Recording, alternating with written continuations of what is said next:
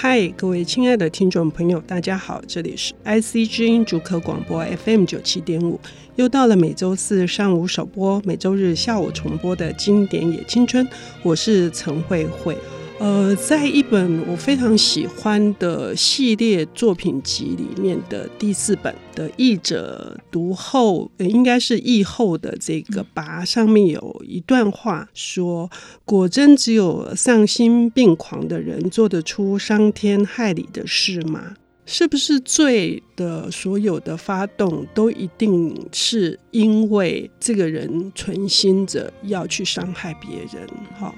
呃，我非常的推荐的这个瑞尼克探案这一系列的作品，深深的为那些加害者也好，或者是受害者也好。提供了一个非常温暖的胸膛，哈，是一种悲天悯人的情怀。我们今天邀请到的领读人是东美出版社的总编辑，她同时也是知名的译者，呃，李静怡小姐。静怡你好，慧慧姐好，各位听众朋友大家好。呃，非常感谢你出版《瑞尼克探案》。虽然我们之前谈过《呃寂寞芳心俱乐部》，所以呃，你提出要来再来谈这第四部作品，嗯，我就是觉得。就是非谈不可 哈，何况是呃，也是这系列里面也是经典《迷踪记》啊，几乎只要这些老推理迷都知道这本书。嗯、那他有机会重新介绍给新读者哈，我们要好好的来谈他。嗯、先讲讲这个作者吧。嗯，对，其实这个书是一个英国的作家约翰·哈维所写的一个推理小说。那他这个系列总共有十二本。都是以这个诺丁汉的探长瑞尼克作为主角。嗯，那他这十二本其实呃出版的时间已经有点久了，从一九八零年代的后期一直到两千年左右。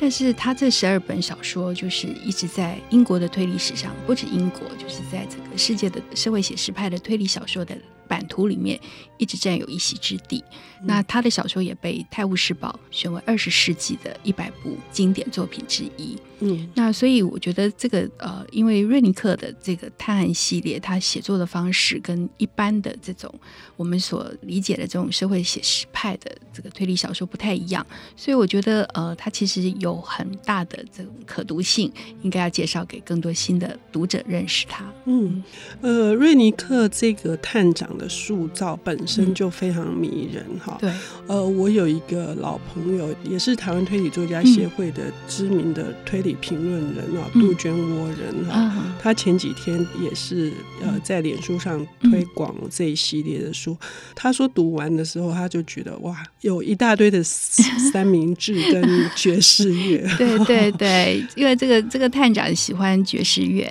嗯、然后喜欢吃三明治，还养了四只猫。那这四只猫都以爵士乐手的名字命名。嗯，对，所以他这个人物的设定本身也很有趣。嗯。我看到他，我就一想到瑞尼克啊、哦，嗯、倒没有一先开始想到他的猫，嗯、想到的都是他为了办案，然后、嗯、呃精疲力竭，嗯、只能匆匆忙忙的去做一些三明治或买三明治吃，嗯、然后他领带上面都是芥末酱，对 对对，他每一次都要很小心的不把那个酱汁喷到领带上，可是永远都会喷到领带上。嗯，诺丁汉是一个工业城，对。那在一九八零年代，这个时候，大英帝国应该也就是呃永久的这种殖民帝国的庞大的势力跟荣光是已经到了末期了。对，因为呃诺丁汉其实是英国的工业重镇，嗯，它早期是以纺织业起家，那所以它那边到现在为止都还有很多的这种工厂的遗迹在。那一九八零年代，整个英国的，就是他不管他的殖民地就开始纷纷都独立了嘛。嗯、那他的原来的这个庞大的帝国已经慢慢的就瓦解。那加上他自己内部的经济的转型，就是也不是那么的顺利。他就经历过一段这个经济的长期的不景气，所以就诺丁汉这样子的一个城市就格外的明显，嗯、因为他的这些重工业已经不行了，嗯、但是新的新的这种产业又没有起来。所以就会产生很多的这种社会的问题，所以以诺丁汉这样子的一个小城，其实就已经就可以反映整个英国的这种社会的一个大的现象。嗯，确实，在读呃这个瑞尼克探案的时候，不是到一个单一的犯罪的事件，事实上是读到了那整体呃时代的一种，我认为已经就是一种昏黄的，然后、嗯、呃是要走入一个黑夜的那个。其实是蛮会让人觉得警惕的一个景象，或者是一种征兆。对，嗯，对，就瑞林克在探案的过程，就是说，当然是每一本书都是会有一个谜团嘛，有一个命案，或者是有一个什么案件要解决。嗯、但是他透过这个在解开这个命案侦查的这个过程里面，他带进了很多的人物。嗯，那这种不同的人物都会去反映出来他这个社会里面。不同阶层的人所面临的不同的问题，嗯，所以这个也是他这个写小说的方式，就特别值得大家去关注的一个主要的原因，就是。他在这个呃小说的透过这些种种的人物，你就可以看到他有些人是失业的啦，嗯、或者是说有些人就是吸毒啦，精神状况有问题啦，婚姻有问题啦，嗯、就是每一个人其实都身上背负了某一种的人生的伤痕。嗯、对，那很多的社会问题其实不是因为有某一些人是天生的丧心病狂的人造成。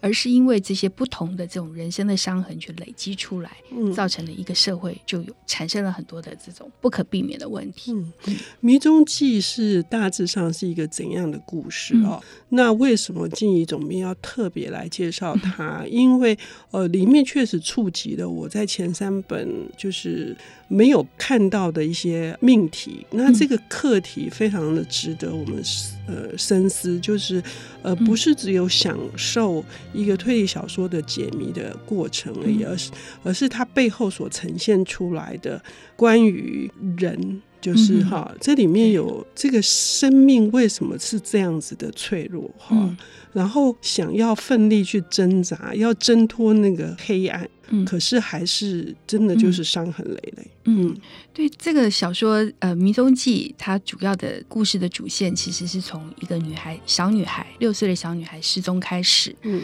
然后她失踪之后就没有就下落不明，一直都大家找不到她。然后隔了几个月之后，在她家附近又有一个小女孩，年龄相仿、外形也相似的女孩子，在他们家自己的院子失踪了。嗯，所以就会引起大家的恐慌，就担心说是不是有一种连续的这种命案的发生啊等等。那他就透过为了要去解开这个两个小孩失踪的这个案件，可是就带出了这个两个小孩其实都是家庭都是有问题的。嗯，就包括第一个失踪的孩子。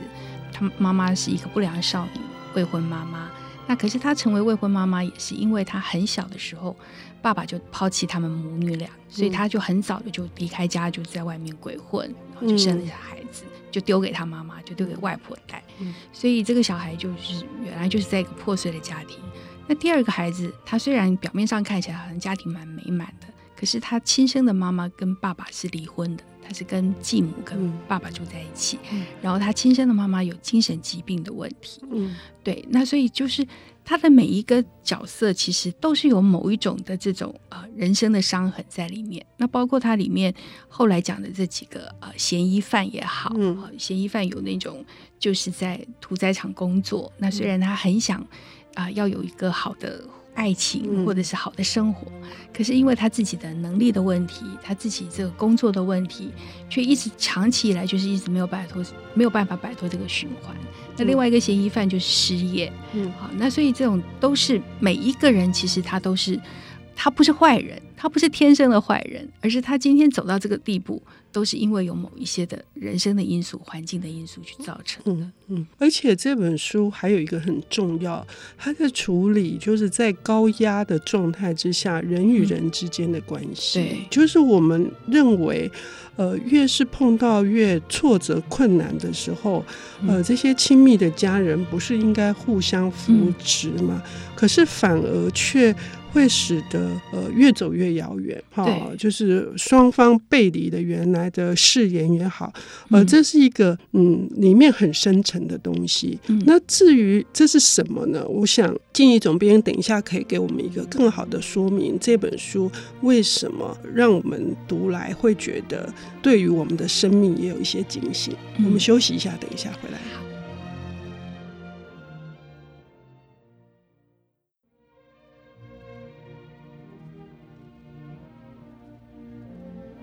迎回到 IC 之音主客广播 FM 九七点五，现在进行的节目是《经典也青春》，我是陈慧慧。呃，我们邀请到的领读人是东美出版的总编辑，同时也是知名的译者李静怡小姐，为我们来聊的这一本书是瑞尼克探案的第四本作品《迷踪记》哈。呃，上半段节目已经讲了是两桩呃小女孩的命案，引出了这个家庭的问题也好，那所有家庭问题最后一定是。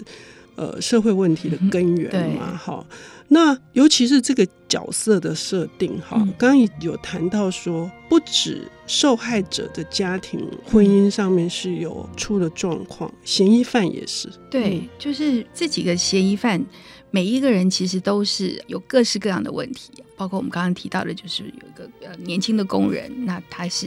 在追求爱情上面，其实就是一直呃受到很多的挫折。那另外一个嫌疑犯是一个，就是看似正常的一个木匠，嗯，但是他因为长期的失业，就是要靠他太太来养他，然后他自己从小也有一些成长的过程里面，因为他跟他妈妈的之间的关系，也有一些很深沉的这种伤痛的伤痕在那边。嗯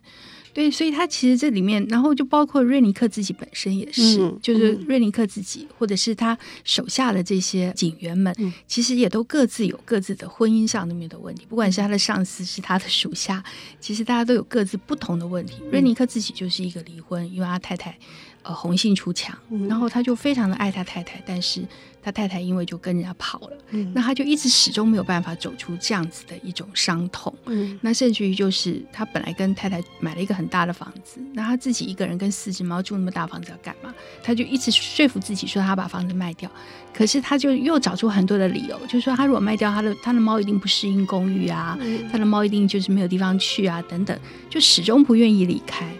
然后，可是这个其实就是他对于过去婚姻生活的那种依恋，嗯，就始终还在，嗯，所以这些都是影响到每一个人的这种人生，嗯，光是呃，就是如果是一个比较单纯的民族的国家，呃，可能这个问题也已经够严重了，嗯，那何况大英帝国原先在整个本岛上面是有很多的移民的，对。那所以也在这本书里面很罕见的，就前几本并没有提到。对，事实上，包括连种族的这个议题，也在这本书对呃里面呈现出来了。对，因为每一本书它都因为它的案情的关系，它都会多少带到每一种不同的问题，包括他的失业的问题、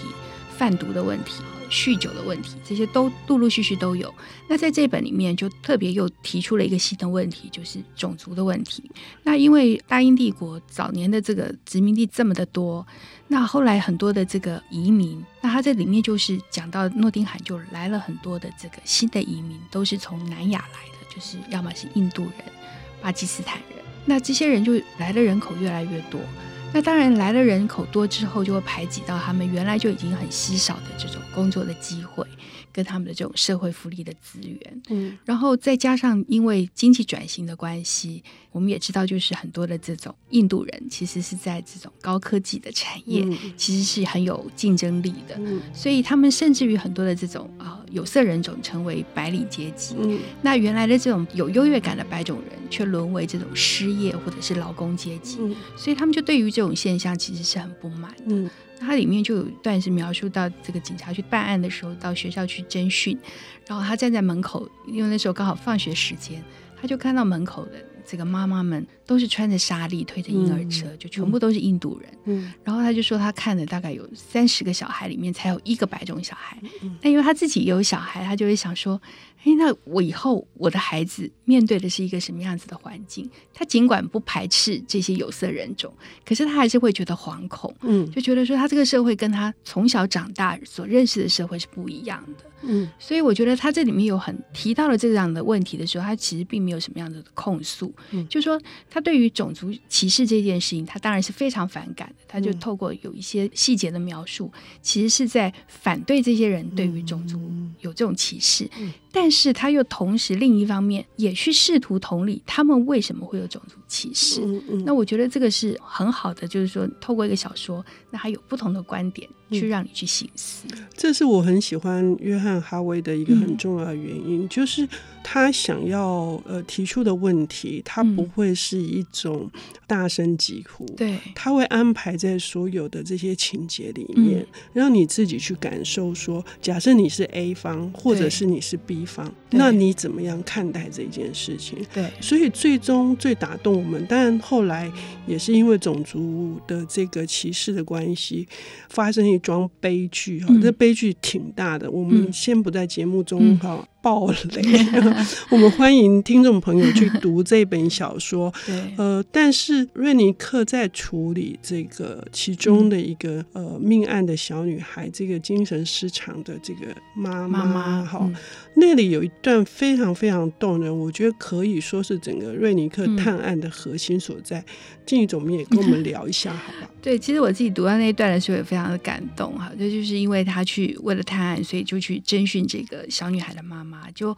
他们一直找不到这小女孩的妈妈，后来发现说她住在精神病院里。一度那个妈妈也是嫌疑犯，对，也是嫌疑犯，嗯、因为他们一直找不到她。嗯、后来才发现说这这个妈妈因为怕自己做出一些会让自己懊悔的事情，所以就自愿去住院。那他去医院里面看她的时候，就两个人聊聊聊聊到后来，这个妈妈就哭了，就是讲到她过去的这种事情啊等等，就哭了。那瑞林克就非常自然的就把他伸出手来，就把他搂在怀里，就让他哭，然后就显得非常的温柔动人。但是他离开医院的时候，他坐在车子里面的时候，他突然就觉得说，那他为什么会这么轻易的对于一个陌生人，那他完全不认识他，然后他就愿意让他在他的怀里哭，给他这么多的关怀。但是对于他自己所爱的妻子，因为他的太太，他那个前妻虽然跟人家跑了，但是后来也有一些精神的问题。来跟他求救，他是根本就是转头不理他的，他完全不想理他。然后他就觉得说，为什么我们这么轻易的可以对一个陌生人给出这么多的关怀？嗯，但是对于我们理当最亲近、最爱的人，我们却往往是对他要求更严格，嗯，甚至于对他的种种的求助、求救，你都是置之不理。嗯，是，吝于给予。对，就是反正你对他是更严格的。嗯，所以是不是我们反而是在一种？对你很爱的人面前，你反而是不愿意去袒露你自己的真情。嗯，那我觉得那一段我读到那一段的时候，其实就很自然的反省一下自己。觉得，哎，我觉得我们真的是这个样子。是，是对。所以从呃这很多的小小的小小的片段里面，嗯、在小说当中，这个呃像一波一波的浪潮一样，会冲洗你自己。嗯、就是你在某些的情况之下是这样处理的吗？然后在某些情况之下是那样处理嘛？嗯，呃，所以不只是说我们怎么样去面对我们的关系，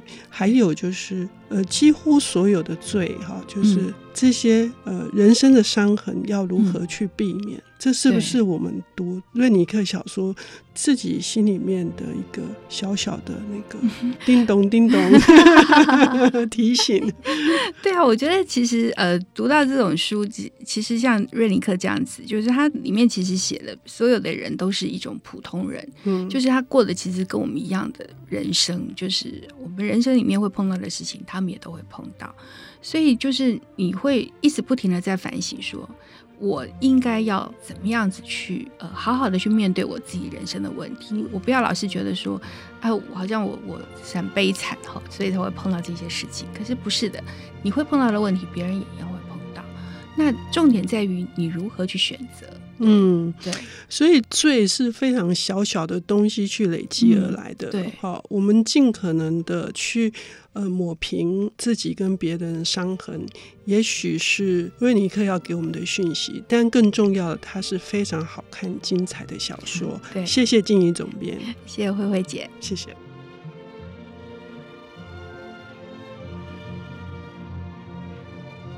本节目由 IC 之音与瑞木读墨电子书联合制播，经典也青春与您分享跨越时空的智慧想念。